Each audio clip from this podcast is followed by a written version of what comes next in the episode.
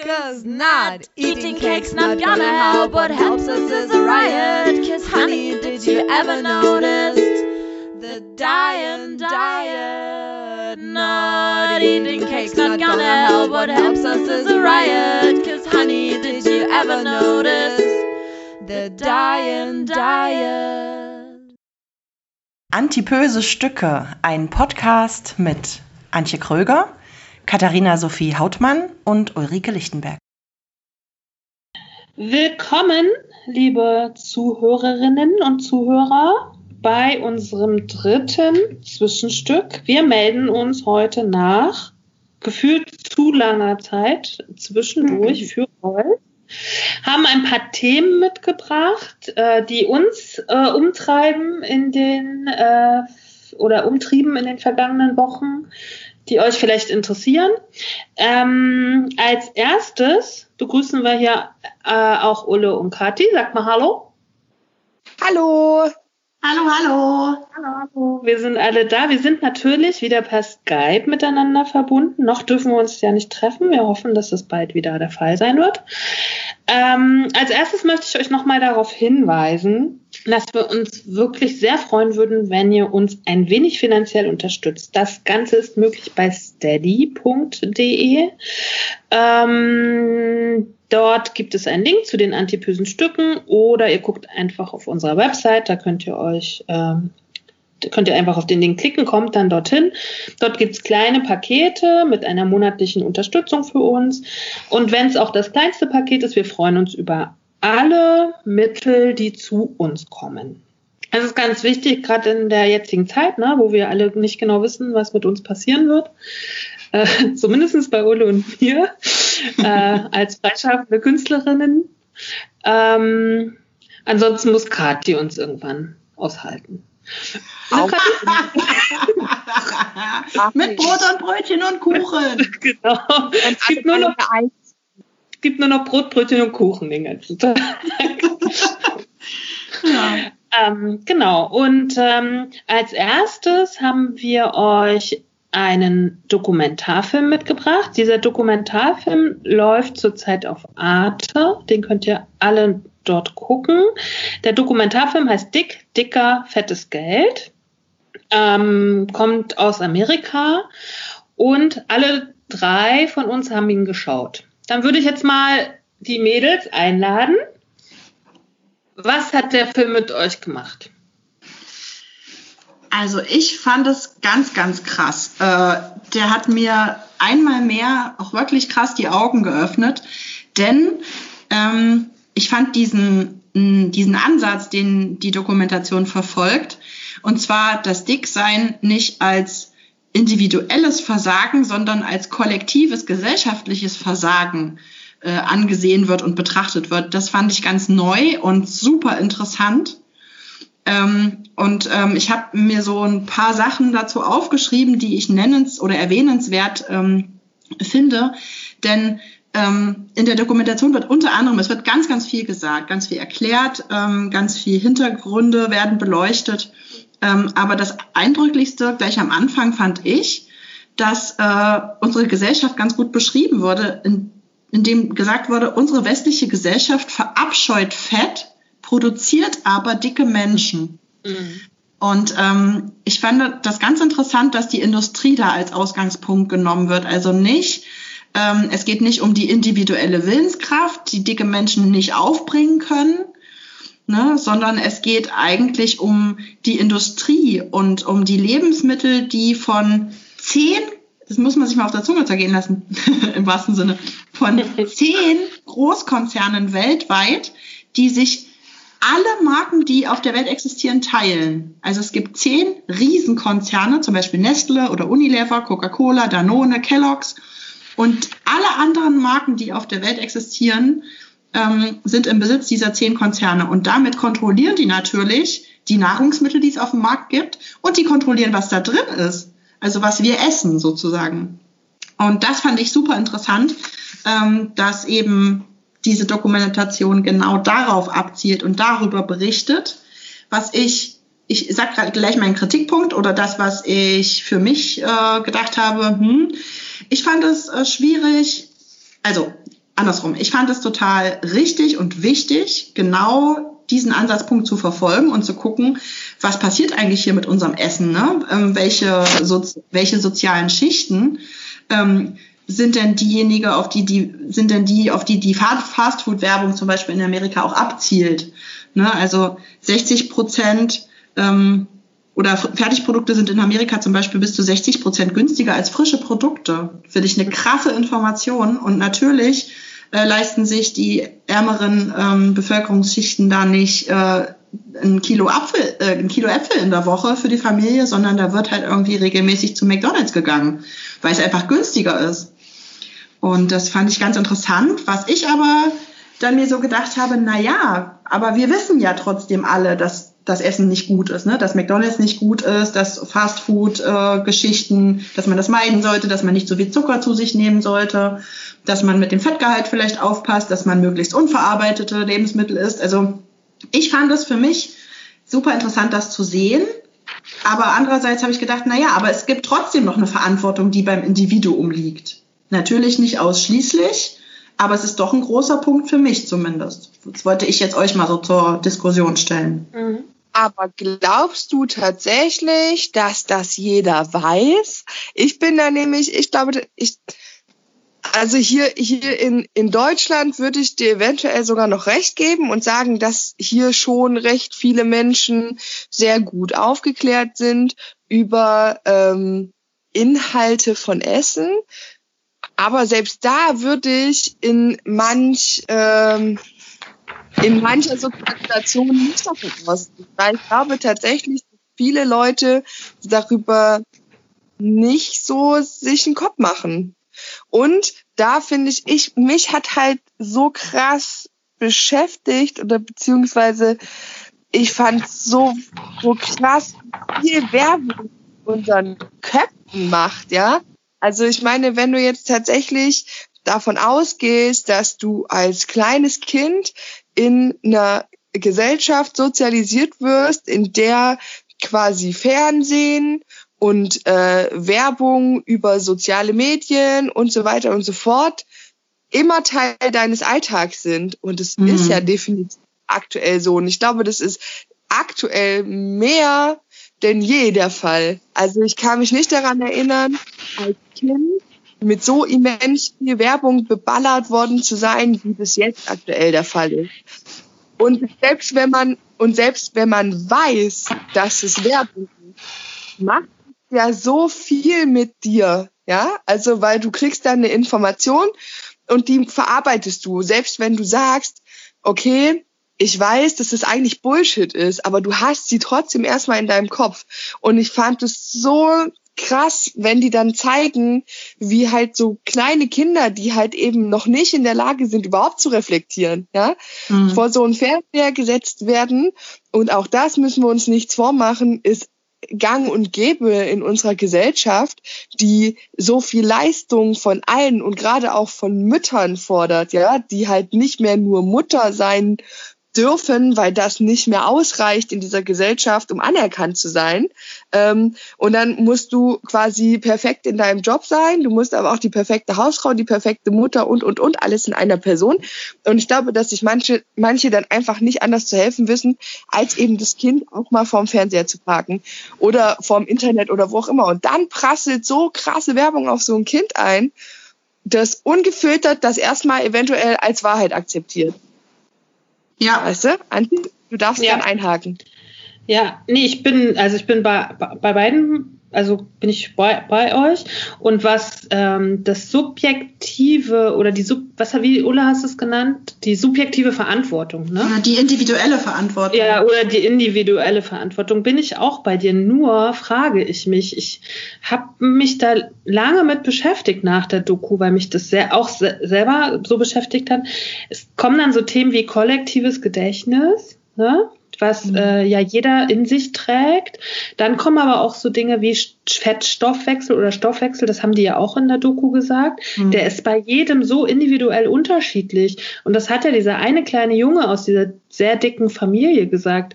Er geht ja auch zu McDonald's mit seinen Freunden, weil alle dort essen. Aber nur ja. manche werden so mega fettleibig und nicht alle, obwohl sie genau dasselbe essen. Ne? Das ist ja auch nochmal problematisch. Also mhm. wir haben halt sozusagen alle denselben, äh, den, also haben das kollektive Gedächtnis, haben diesen Werbeeinfluss, haben äh, verschiedene Stoffwechsel. Also da ist dann schon wieder die Frage, haben wir wirklich ein individuelles ähm, haben wir da wirklich eine individuelle Schuld. Das mag wahrscheinlich bei dem einen oder anderen so sein. Bei Kindern bin ich mir da so unsicher, ob man davon mhm. Schuld sprechen darf oder kann. Ich kann aber auch gleich nochmal meine Punkte, die mich bei dem Film äh, berührt haben, mal sagen. Mich hat ja. die, die Lobby der Konzerne das hat mich einfach, das ist natürlich auch meine Kritik am Kapitalismus sowieso, dass die, äh, dass der Punkt, der mich so getriggert hat, ist, dass die es geschafft haben, dass in Europa so wenige Lebensmittelampeln eingeführt werden. Mhm. Ja? Das, was in Südamerika zum Teil schon geschafft ist und wodurch ja zum Viertel der Konsum zurückgegangen ist von diesen äh, Getränken, mhm. äh, wird in Deutschland einfach politisch nicht durchgesetzt anhand der Lobbyarbeit dieser Konzerne. Könnte ich kotzen. Ja. So, weil das fand ich das fand ich so schön an diesem Beispiel, dass äh, die Kinder und Jugendlichen sagen, okay, wenn da so ein Stempel drauf ist, dass es ungesund ist, will ich das gar nicht essen. Und wenn da drei drauf sind, wie auf Nutella, dann kommt das nie wieder auf meinen Speiseplan. Mhm. Fand ich so super. Äh, mhm. ne? Ja, ja. Und, äh, was würde uns das bringen, gerade für die Arbeit mit Kindern und Jugendlichen, wenn wir das hätten auf den Lebensmitteln, ja? So. Hat mich mega angekotzt. So. Dann fand ich äh, krass diese Aussage, dass das Wasser in manchen Ländern teurer ist als eine Coca-Cola oder als hier so, ne, als hier so ein, so ein Getränk. Wie kann denn sowas sein? Da habe ich hm. mich schon vor Jahren aufgeregt, dass auf den Musikfestivals Wasser teurer ist als Bier. Ja. Deshalb, Wasser ist mein Lebenselixier, das möchte ich bitte eigentlich umsonst haben. Weißt du? Mhm. Also Trinkwasser. Und, ähm, und das Dritte, was mir jetzt, also was mir so stark äh, zu denken gegeben hat, war Sport versus Ernährung. Ja, da war mhm. ja viel äh, dabei. Ähm, sozusagen die Aussage, die Grundaussage war ja, Sport ist gar nicht so wichtig für den Körper, ne? sondern eine gesunde, ausgewogene Ernährung. Das war so ein bisschen die Grund, oder so, so unten drunter lag das so ein bisschen, ne? Ja, ja. ja. Und dass man, ja, da waren ja so Beispiele, ne? man muss zwei Stunden joggen, um eine Pizza irgendwie zu verdauen oder so, ne? Das waren ja mhm. immens krasse Zahlen. So. Das fand ich spannend und das ist auch nochmal das, wo man vielleicht nochmal hinrecherchieren kann, ob das wirklich stimmt. Ne? Also weil viele ja. Hm? Ähm, Jasmin hat das ja quasi auch gesagt, falls du dich erinnerst, ähm, in unserer Podcast-Folge mit ihr, ähm, dass sie, dass ihr Lebenspartner irgendwann aus Zeitgründen aufgehört hat, den Sport mitzumachen und sich aber trotzdem weiter mit ihr basisch ernährt und trotz allem selbst ohne Sport weiter abnimmt. Mhm. Also ich glaube, da ist schon viel Wahres dran. Ja. Also das hat mich sehr berührt. Ähm, da möchte ich auch auf jeden Fall nochmal hingucken. Auf jeden Fall wollte ich noch sagen, es gibt bei Deutschlandfunk auch noch eine äh, ein Interview zu dem Film, Film mit einer äh, Ernährungswissenschaftlerin aus Deutschland, die den Film nochmal einordnet und, und kritisiert oder so. Das, den, das, die Folge kann ich ja oder können wir ja in den Shownotes einfach verlinken. Ne? Also Auf wir verlinken den Film und die, die Folge vom Deutschlandfunk. Und dann würde uns interessieren, was habt ihr, äh, was habt ihr durch den Film wahrgenommen oder was ist bei euch äh, hängen geblieben oder was hat euch besonders ähm, getriggert, oder? Ja, voll ja. gerne. Ja, auf jeden Fall würde mich interessieren.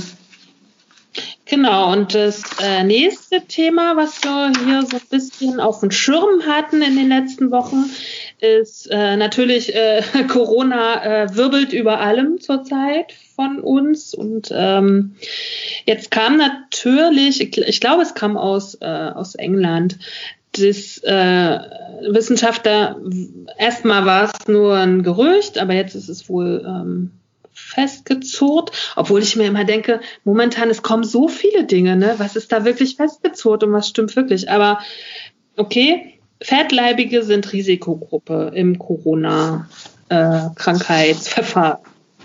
Ähm, mich würde interessieren, macht euch das Angst, Mädels? Also, ich kann sagen, dass mir das irgendwie keine Angst macht.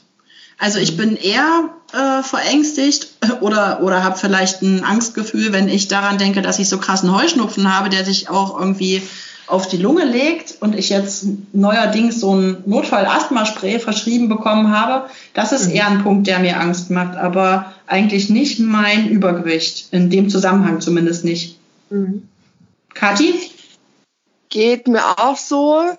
Ähm, also ich, mir macht es auch keine Angst, weil ich mich immer noch eigentlich als ziemlich gesunden Menschen empfinde. Also auch wenn ähm, jede Statistik was anderes sagt, aber ähm, mal abgesehen von den Rückenschmerzen und der gelegentlichen morgendlichen Steifheit der Gelenke ist aber, glaube ich, mein ähm, Immunsystem relativ fit. Also eben auch dadurch, dass ich, ähm, dass ich mich relativ viel und regelmäßig bewege.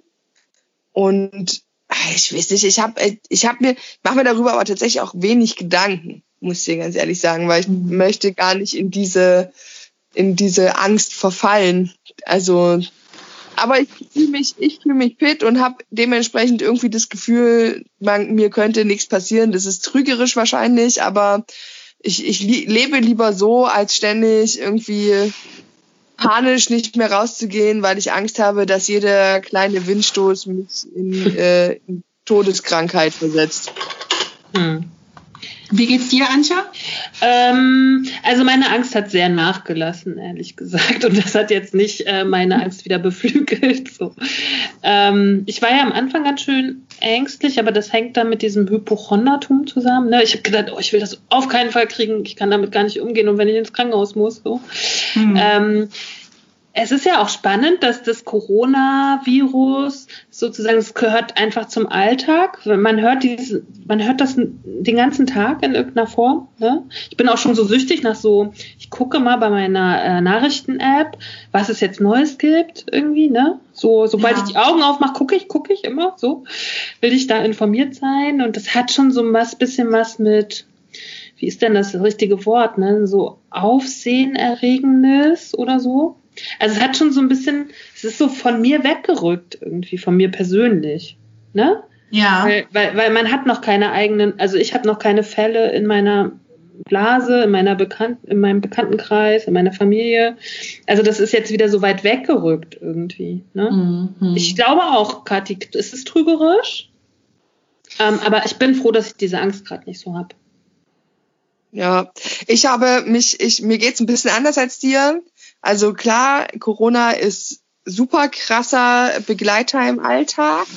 Ähm, und mich nervt es tatsächlich mittlerweile so hart, ja. Also dieses Thema ist für mich ist auch lang, ist gut damit, ja. Könnte jetzt auch mal vorbei sein.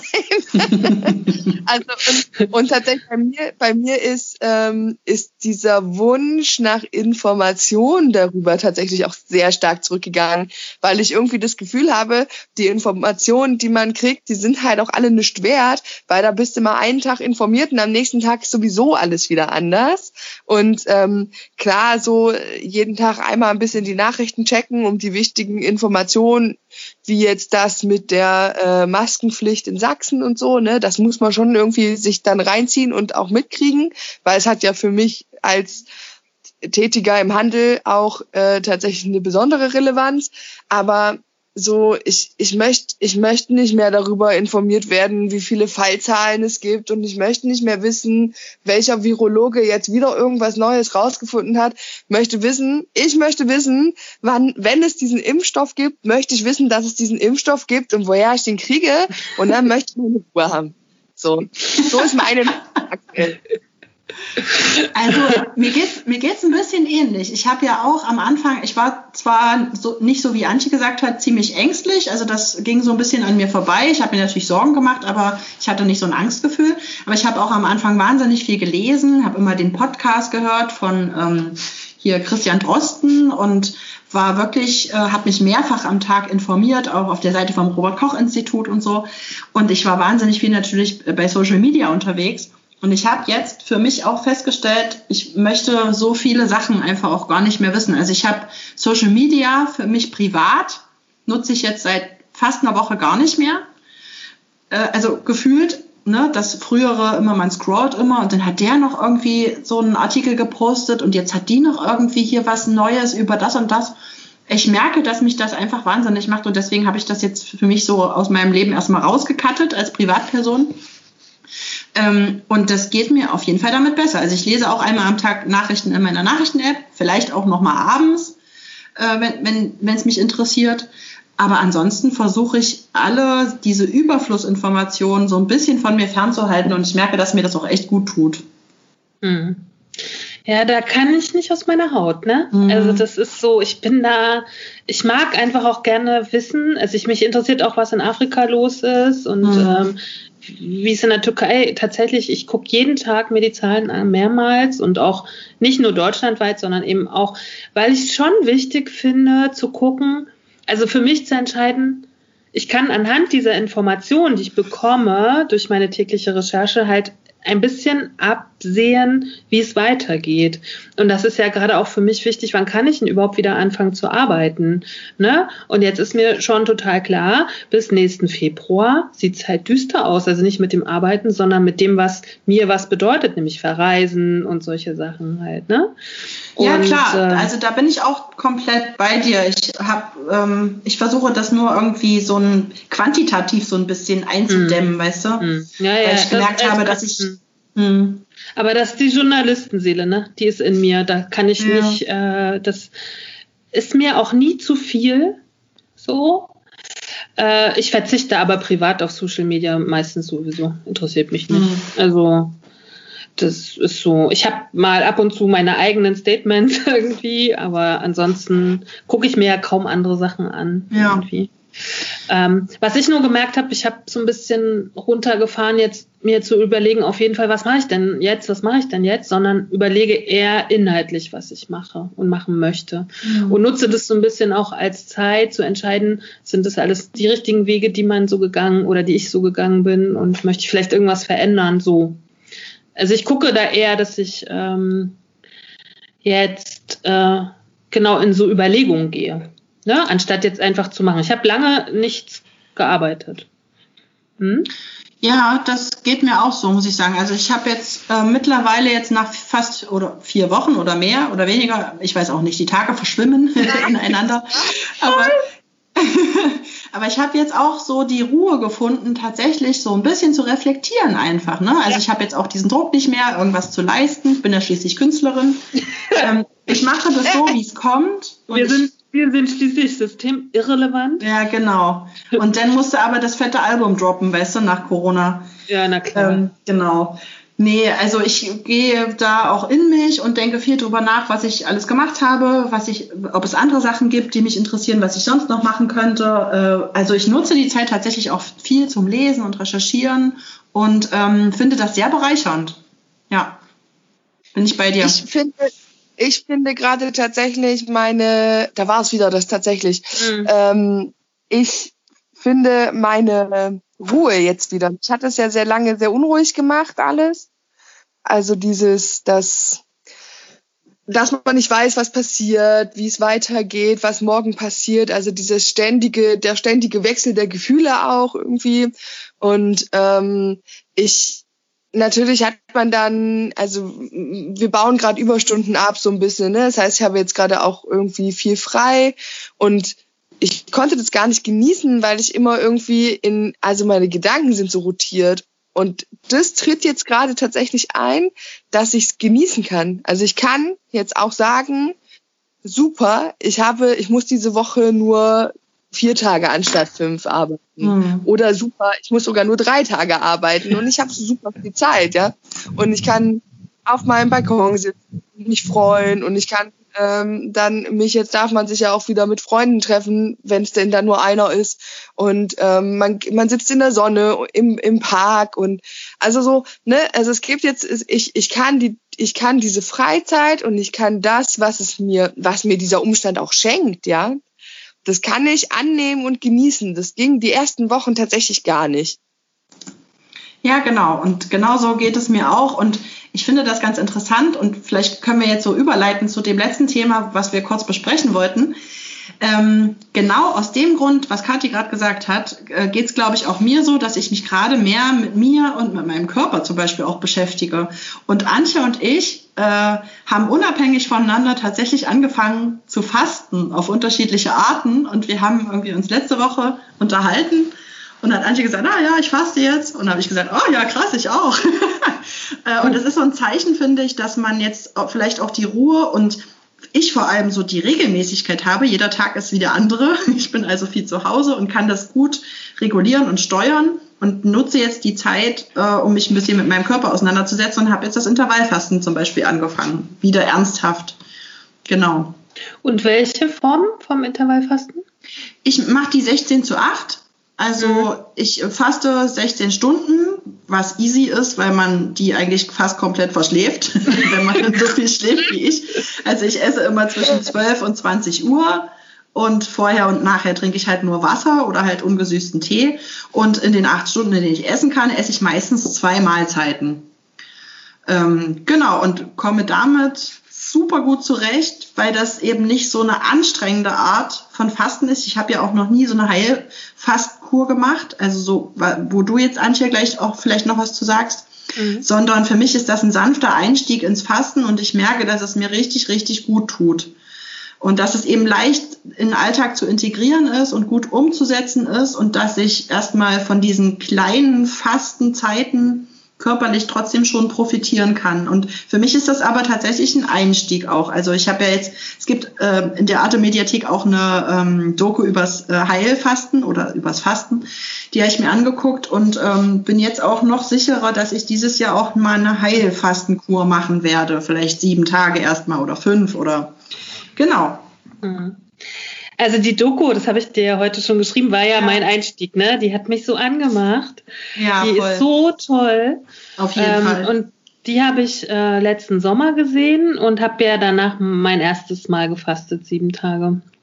Und ähm, und damals, also im im Sommer 2019 sozusagen, ist mir das Fasten sehr leicht gefallen. Da hatte ich auch Jobs und musste hinfahren und ähm, hatte fast keine ruhigen Tage. Da ist mir das sozusagen wie so von der Hand gegangen und mhm. hat mir auch sehr krasse Hochgefühle beschert.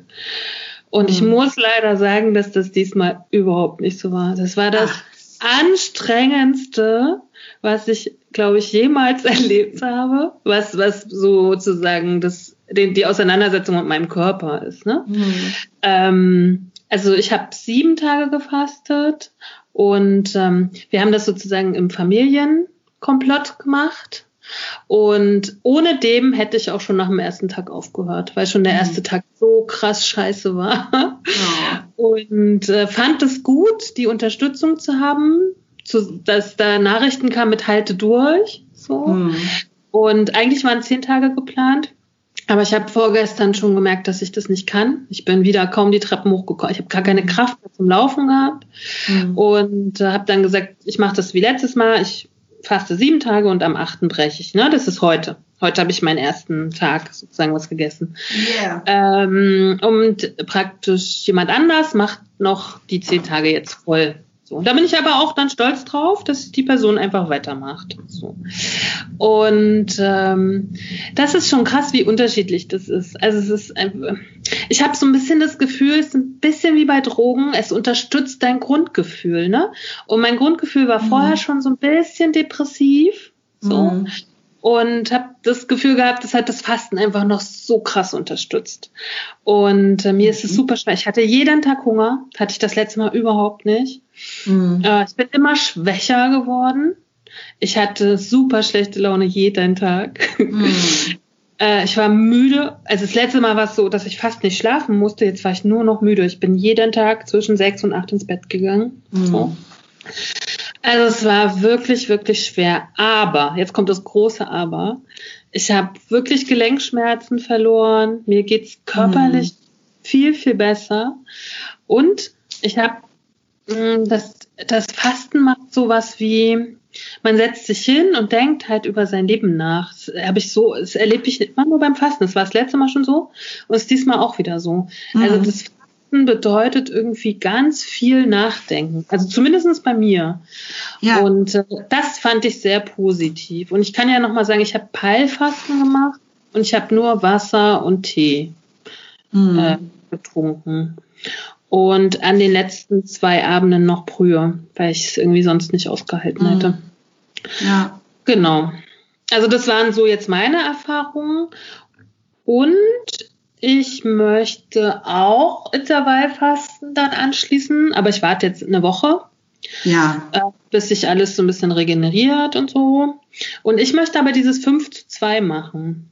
Weißt du, Ulo? Ah ja, ja, ja, das kenne ich auch. Das habe ich auch noch nie probiert und das soll ja auch gut funktionieren. Das mhm. ist vielleicht, ich ja. glaube, ein, ich, also ich glaube gerade, dass nicht die richtige Option ist, weil ich mit 16 zu 8 sehr gut zurechtkomme, aber vielleicht muss man das einfach mal ausprobieren. Also 5 zu 2 heißt ja fünf Tage normal essen mhm. und zwei Fastentage in der Woche. Zum Beispiel montags und donnerstags Fastentage mhm. und den Rest der Tage isst du ganz normal. Und es gibt ja auch noch diese Art von Intervallfasten, wo es alterniert. Also einen Tag essen, einen Tag mhm. fasten, einen Tag essen, mhm. einen Tag fasten. Das habe ich auch noch nicht mhm. ausprobiert. Mhm. Vielleicht eine Typenfrage? Mhm.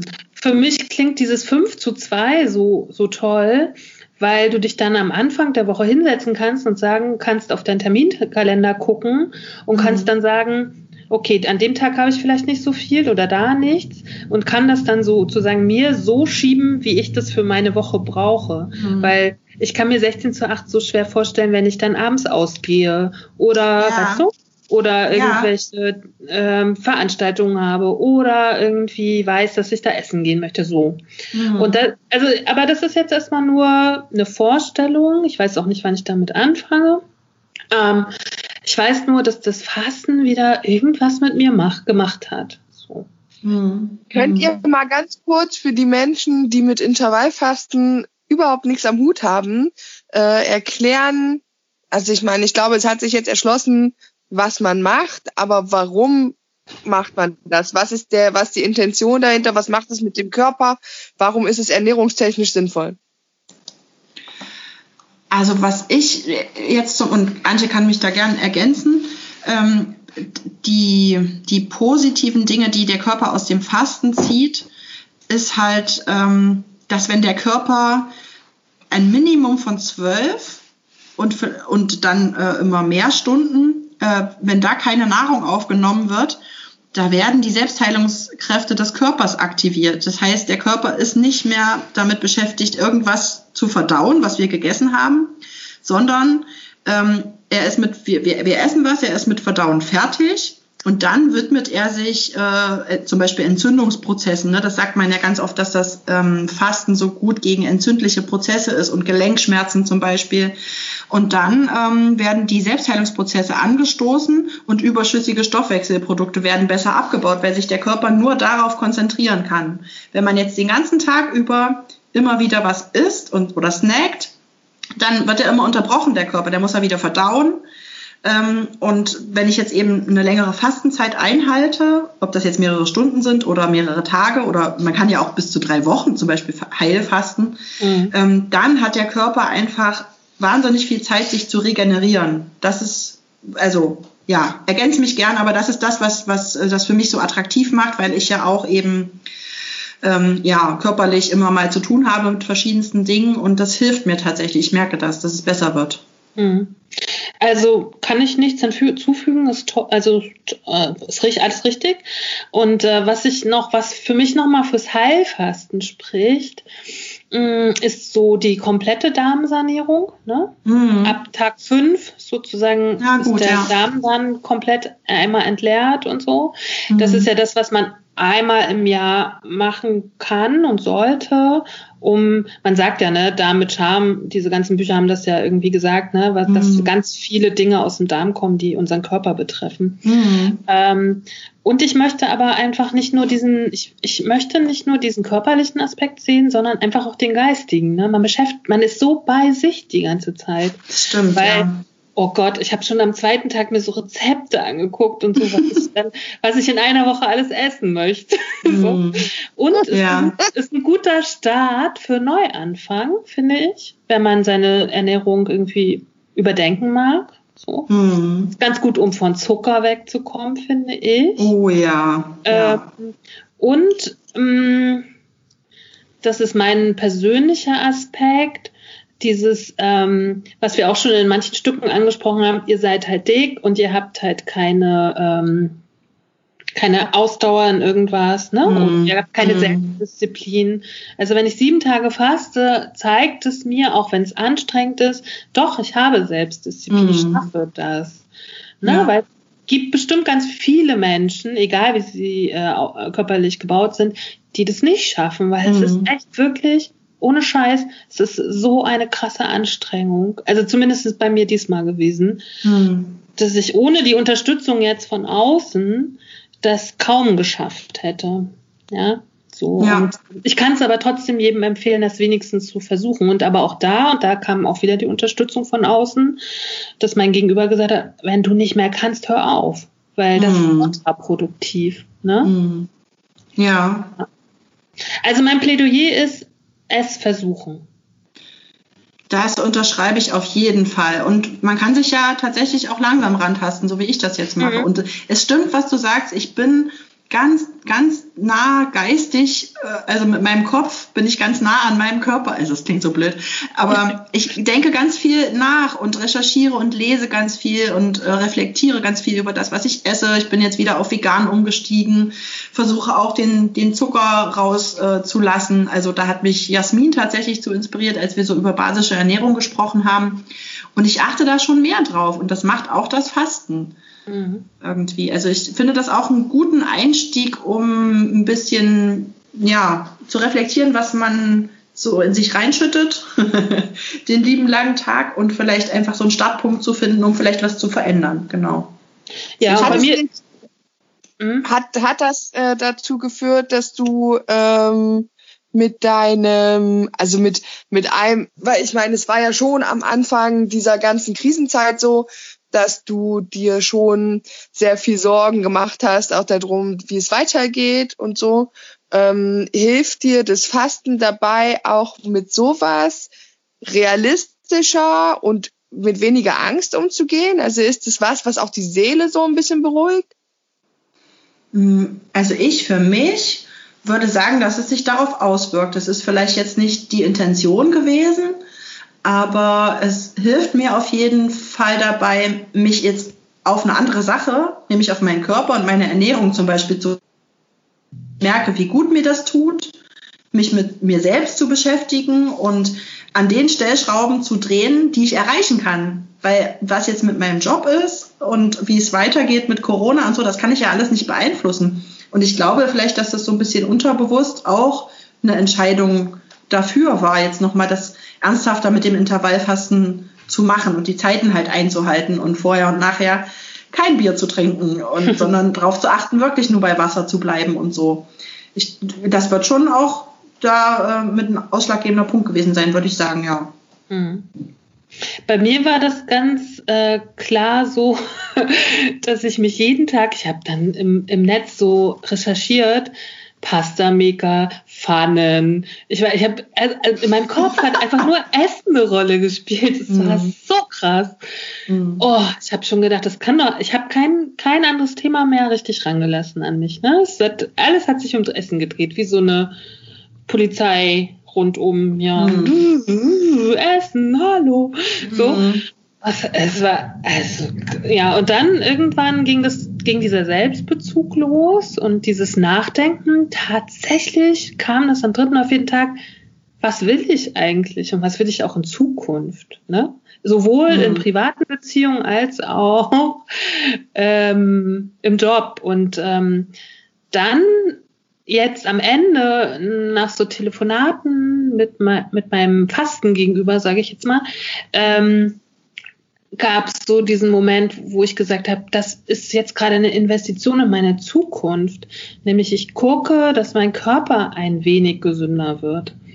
Und da, damit vielleicht auch mein Geist, ne? Weil das habe ich ja nun schon ein paar Mal auch gesagt. Ich meine, ich werde älter und mein Körper, die Schwere meines Körpers macht sich halt auch auf meine Gesundheit irgendwann, ähm, packt sich da drauf. Und mhm. ähm, ja, also ich hab, sehe das gerade als Investition in meine Zukunft. So.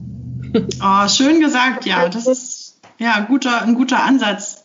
Vielleicht auch ein schönes Schlusswort. Ja, auf jeden Fall. Auf jeden Fall. Also ich kann nochmal zusammenfassen, wir empfehlen uneingeschränkt die Dokumentation auf, in der Arte Mediathek, ne, die, ja, ja, zu, ja. Ähm, die zu essen und Zucker und also alles, was dazugehört und auch die zum Fasten. Genau. Wir werden euch in den Shownotes alles bereitstellen zum Klicken. Auf jeden Fall. Ja. Dann würde ich sagen, waren das für heute mit unserem dritten Zwischenstück die antipösen Stücke mit Ulrike Lichtenberg, Katharina Sophie Hautmann und Antje Kröger. Auf Wiedersehen. Tschüss. Ja. Cause not eating cake's not gonna help. What helps us is a riot. Cause honey, did you ever notice the dying diet? Not eating cake's not gonna help. What helps us is a riot. Cause honey, did you ever notice the dying diet?